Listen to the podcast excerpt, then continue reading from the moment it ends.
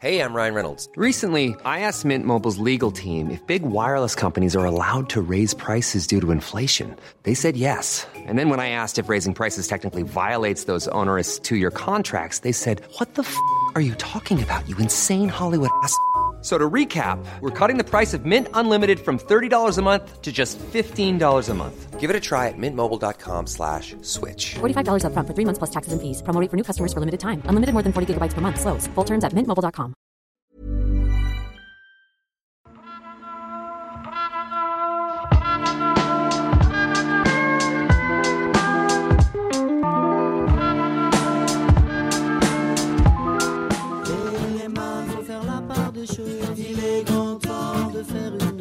Euh, Antoine, qu'est-ce que tu nous fais là?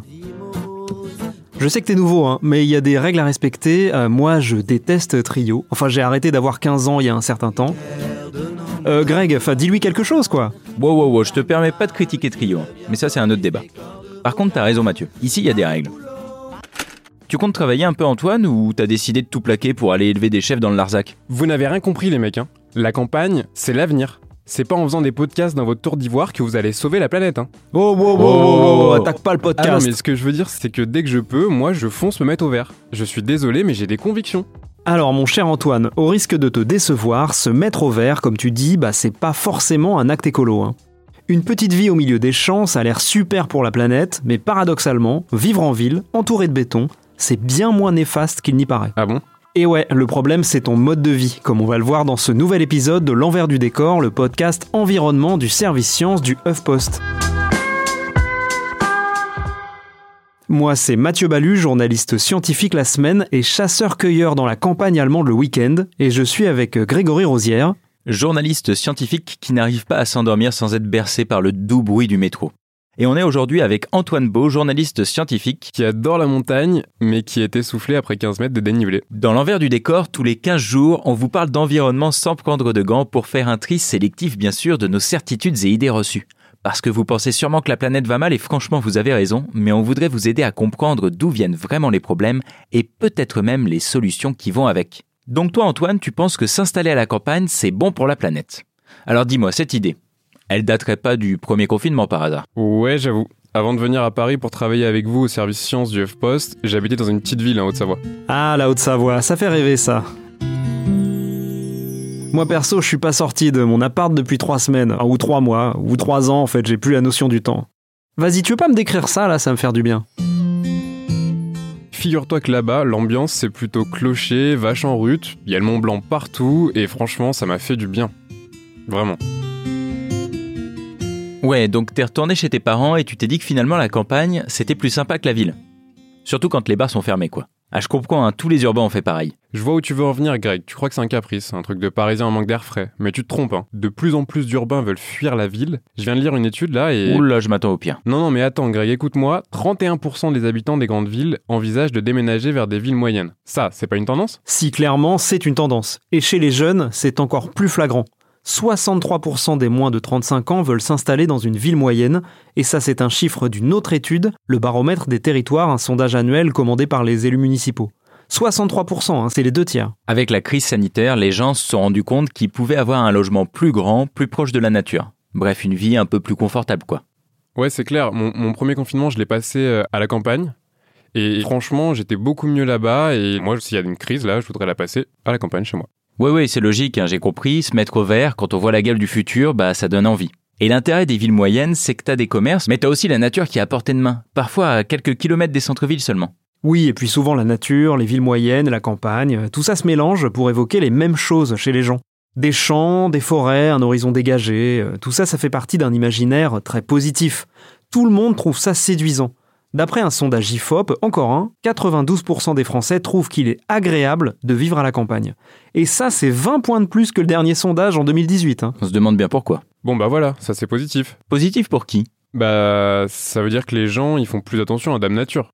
Ouais. Ou alors ça veut dire que les gens, ils ont envie d'avoir un jardin, des balades en forêt pas loin et un prix du mètre carré divisé par 10 plutôt. Ouais, et du coup, ça, c'est pas vraiment faire attention à Dame Nature.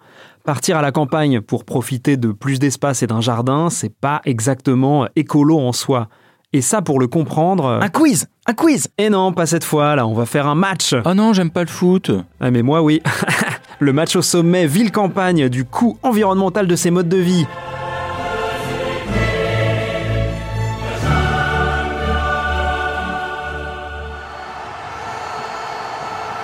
Alors Greg, tu vas jouer la ville et Antoine, la campagne.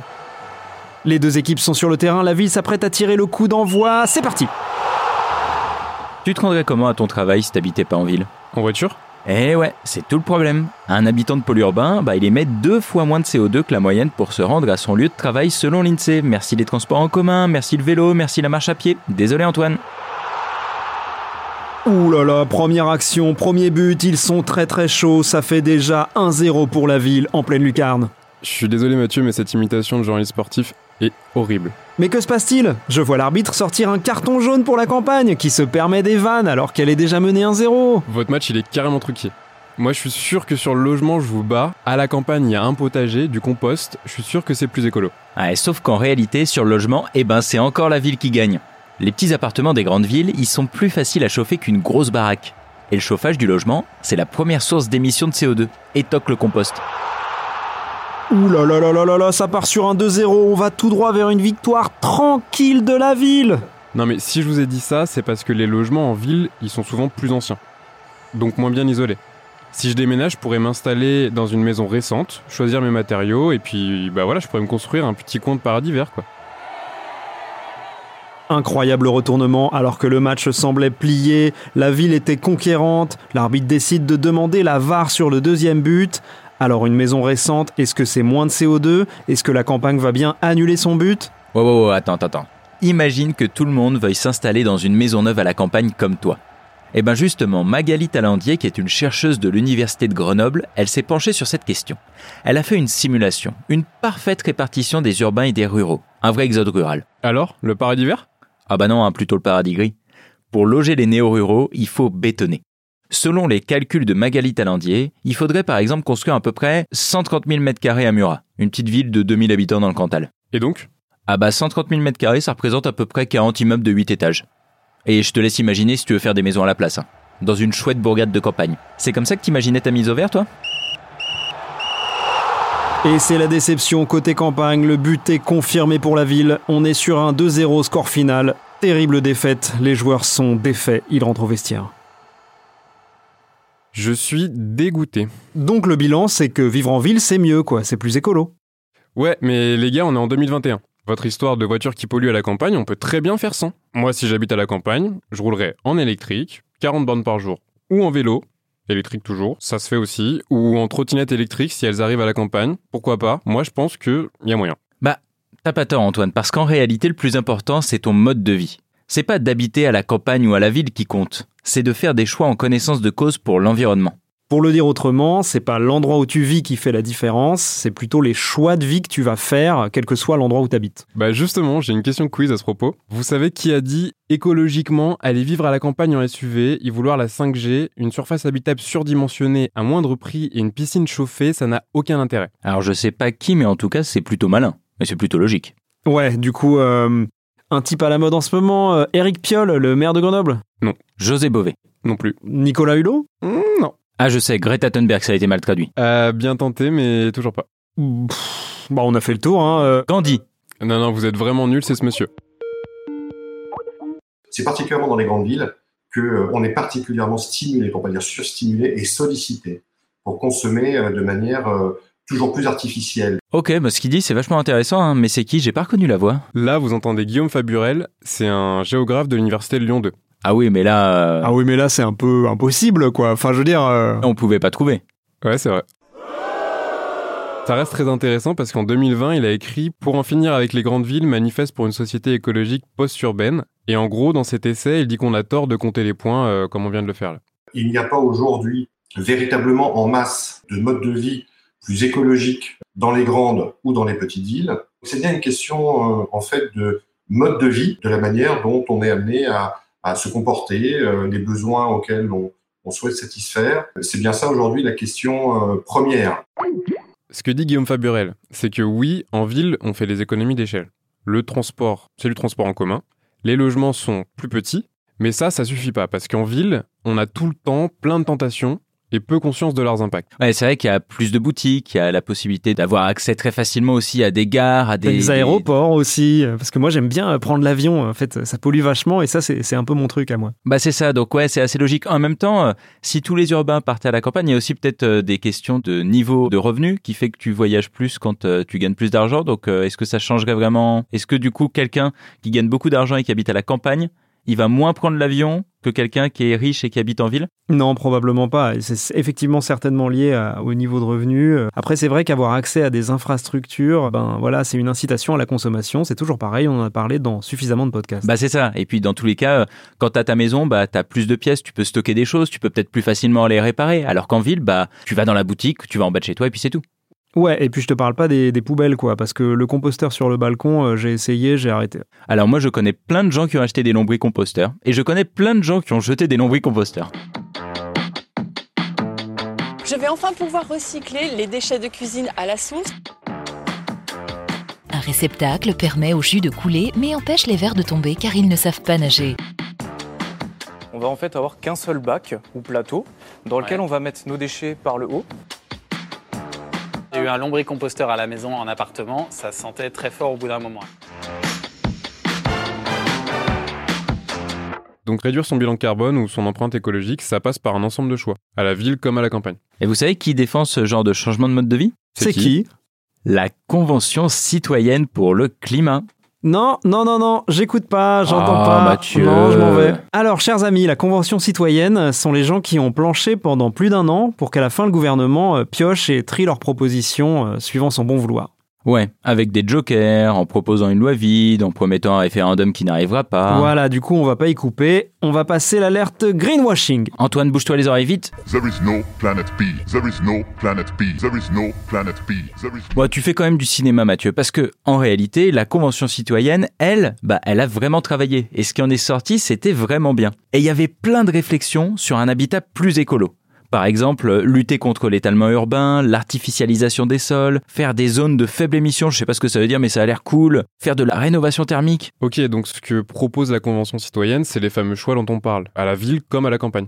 Il y a même plus que ça, hein. il y a des gens qui pensent que c'est la ville qui va porter l'écologie.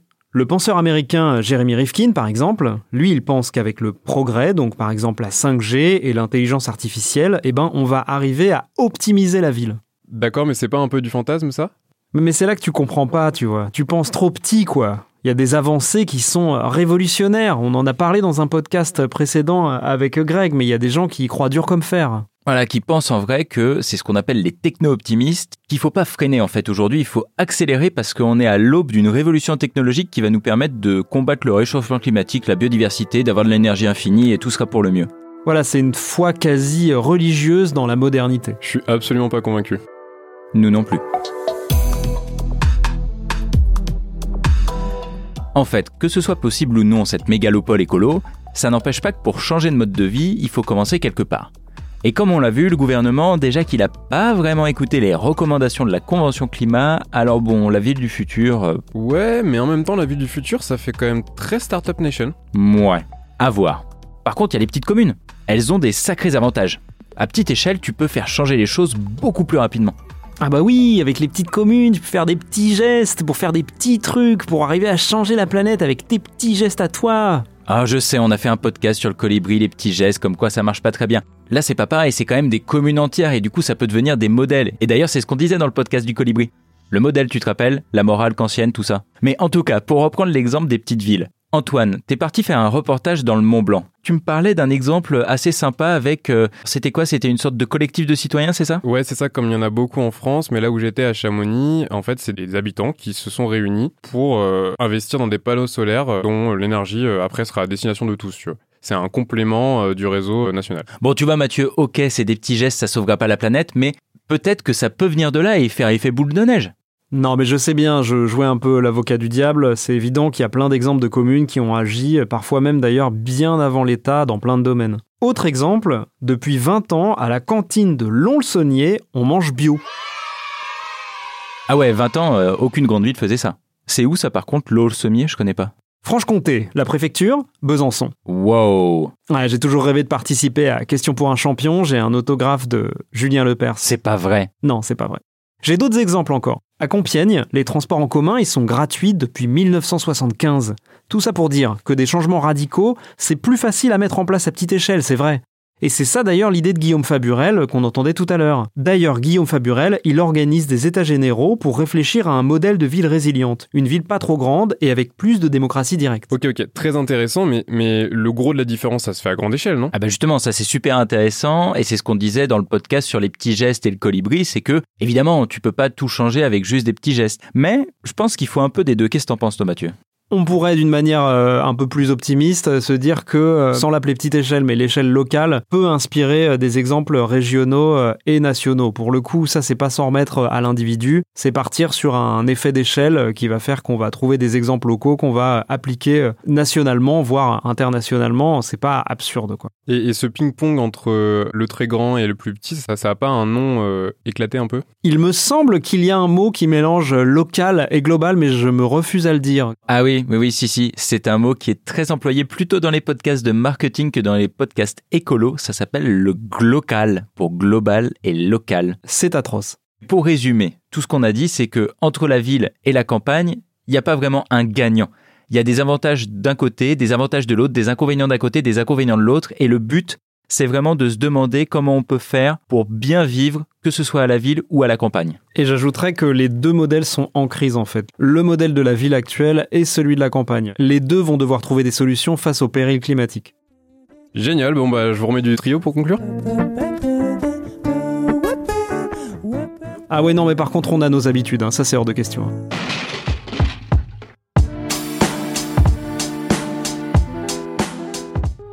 La campagne, ça semble être idéal. Un jardin, les oiseaux, le bon air. Des bons gros SUV, des centres commerciaux au milieu des champs, les vieilles baraques mal isolées, le chauffage au fioul. Et c'est bien ça le problème. Se mettre au vert, c'est pas forcément vert. La ville, elle peut être plus écolo sur bien des points, et comme on l'a dit, c'est pas le nombre de mètres carrés dispo ou le paysage qui vont décider de votre empreinte carbone. C'est tout le reste. Le plus important, c'est pas où on vit, mais comment on vit? Alors, écolo des villes ou écolo des champs, on espère que vous avez aimé cet épisode et on vous dit à dans deux semaines. N'hésitez pas à partager ce podcast avec votre cousin hippie dans les Cévennes ou votre tante dans son appart du 22e étage. Et si c'est pas déjà fait, abonnez-vous sur votre appli de podcast préféré et laissez-nous un commentaire, c'est gratuit et ça nous fait chaud au cœur. Vous pouvez aussi nous envoyer un mail, l'adresse c'est l'envers du décor à toughpost.fr. À la prochaine!